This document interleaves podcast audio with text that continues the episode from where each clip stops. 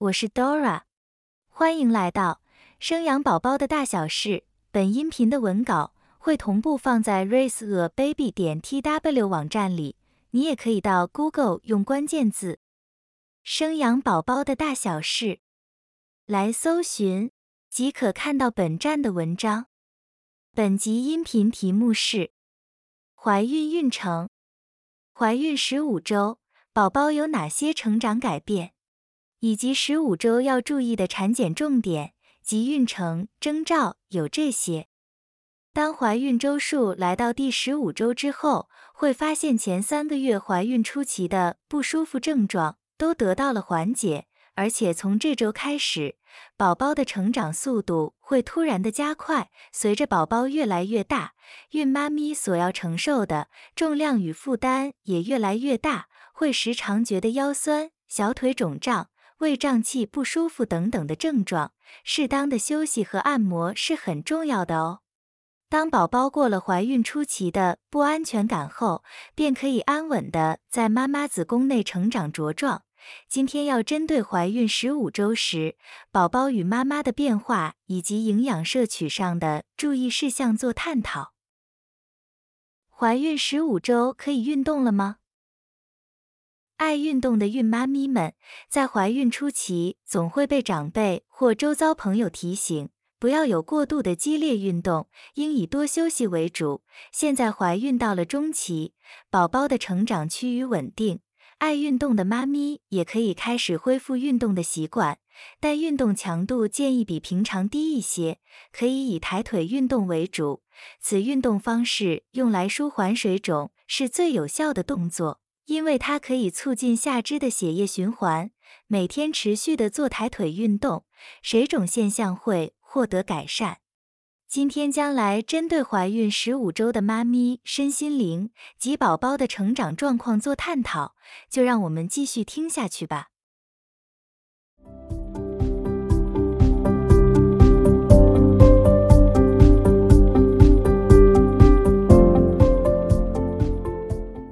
宝宝的成长改变。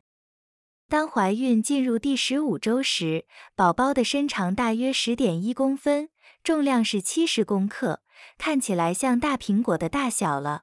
此时，宝宝的头皮和眼睛、眉毛上面开始出现细细的毛发，骨骼系统和肌肉正在发育中，肠子已经移植到宝宝体内，开始分泌胆汁，帮助消化脂肪。此时，宝宝的手脚伸展幅度增大，会在羊水中开心的游动，重复做相同的动作。进入怀孕第十五周，还有一件最重要的事情可以知道，那就是宝宝的性别。有的人会说，其实，在宝宝十三周时就可以判断出来，但那时候还不是特别的明显。到十五周之后，就可以完全的拍板定案。但那也要取决于宝宝愿不愿意让你看到关键的部位才行。宝宝从本周开始，胎盘与脐带发展完成，内脏及手脚的器官也大致完成，脸上开始出现薄薄的胎毛，骨骼和肌肉变得发达，会常常在羊水中翻动身体，会逐渐开始发展能尝味道的味蕾，并且已经具备反射的能力。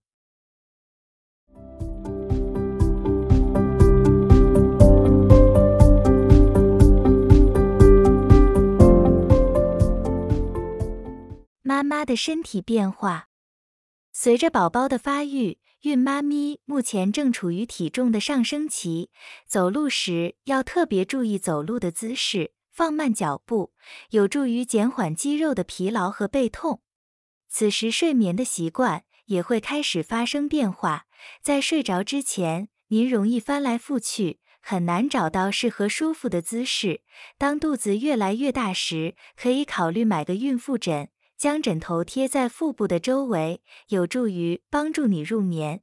从怀孕中期开始，有部分的孕妈咪已经无法负荷肚子的重量，需要托腹带来支撑腹部，乳房也持续的胀大，需要穿上更有支撑力的内衣。怀孕中期开始，你会逐渐发现鞋子感觉有些紧，不用太过于惊讶，因为在怀孕期间。孕酮是很重要的妊娠激素，对放松骨盆韧带是非常有效的。但这并不是唯一的影响。孕酮的增加会使水分容易积在下半身，导致水肿，可能会发现鞋子的尺寸需要增加半码以上。如果怀孕前从来没有流过鼻血，在怀孕期间第一次体验到流鼻血时，请不要慌张。静脉曲张会使你更容易发生鼻塞、流鼻血和流鼻涕的状况。流鼻血通常会自行停止。最重要的是不要慌张，只需要静静的坐下来，直到鼻血停止就可以了。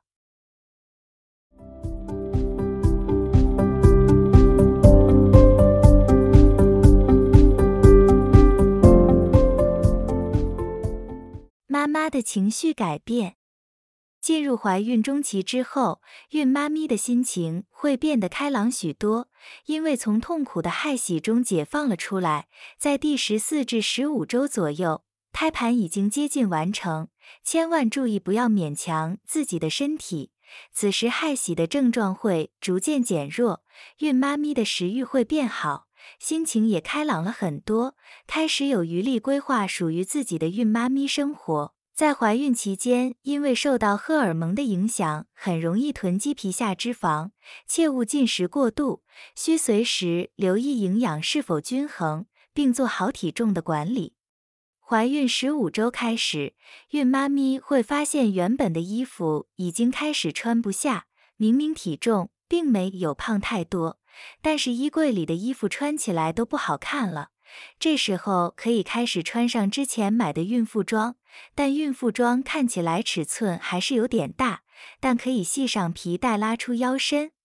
孕期的荷尔蒙也会开始左右孕妈咪的情绪，开始会对未来感到怀疑和担心，害怕自己和另一半是否可以胜任父母的角色，开始想着自己过往的童年记忆，想知道未来自己该为孩子多做点什么。才能让他更快乐。有这些担忧都是完全正常的，因为这时候的孕妈咪比平常更脆弱敏感。建议多和另外一半、家人、朋友多聊聊，向他们倾诉自己的心情，即使他们未必最了解，但他们是能提供最大力量的有力支持者。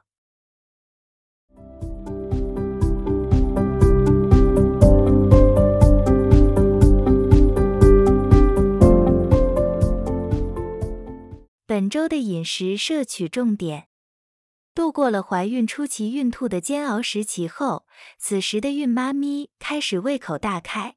但在饮食上摄取的重点要注意的是，含咖啡因的饮料和食物会影响宝宝的大脑、心脏、肝脏等等的器官发育；辛辣的食物会引起孕妈咪便秘；高糖的食物会使体重超重，诱发孕期糖尿病。一些含有添加剂和防腐剂的食物可能导致畸形胎和流产。这些食物不同程度对于妈咪和宝宝都有影响，因此在孕期要注意少吃。为了口腔健康，一定要减少吃糖的次数，可以多吃一些芹菜、萝卜等含粗纤维的蔬菜或水果，对口腔清洁有利。而且充分的咀嚼可以起到锻炼牙齿、按摩牙龈的作用。在宝宝大脑渐渐完善的第十五周，除了补充 DHA 之外，宝宝必须从母体中得到足够的新鲜氧气。建议可以到大自然中多走一走，呼吸新鲜的空气，有利于胎儿的大脑发育。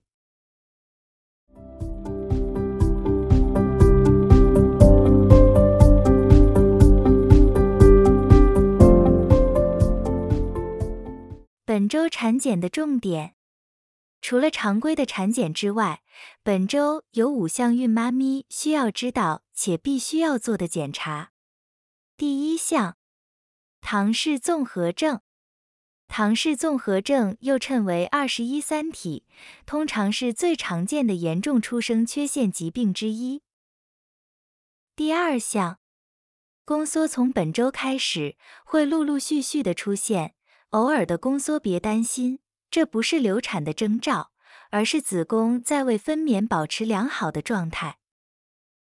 第三项，特异性检查。在怀孕第十五到第十八周之间，可以根据医生的建议做一次产前的诊断，通过对胎儿进行特异性的检查，判断宝宝是否有先天性或遗传性疾病。特别是三十五岁以上的孕妈咪、多次流产或死产的孕妈咪，都需要做产前的诊断。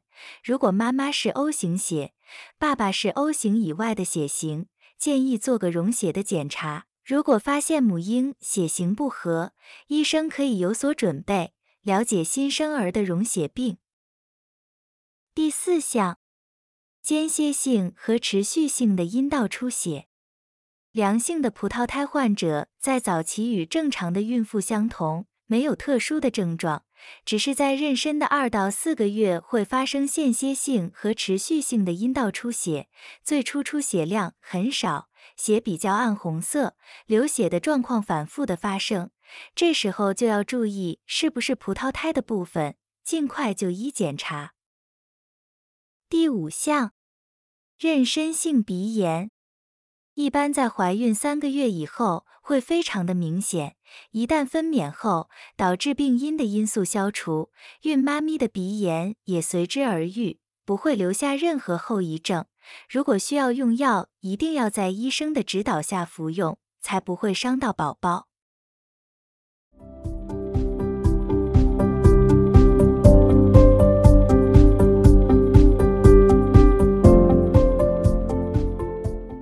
结语：恭喜孕妈咪进入了怀孕的中期阶段。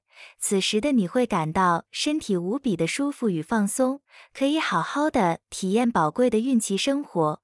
虽然这时期也会开始受到孕期荷尔蒙的影响，导致情绪不佳、情绪起伏大、情绪低落等等的困扰，别担心，多和周边的亲朋好友诉苦，倾诉您的担忧，相信都可以得到缓解。希望你也可以快乐的度过美好的孕期时光。以上是本集音频的全部内容。Dora 会将本音频的文字版本的网址放在音频的介绍里，如果你有兴趣的话，欢迎你点击阅览，也欢迎你到 Google 用关键字“生养宝宝的大小事”来搜寻，就可以看到本站的文章。本站会提供许多跟孕妈咪以及育儿相关的资讯给你阅读。我们下集见。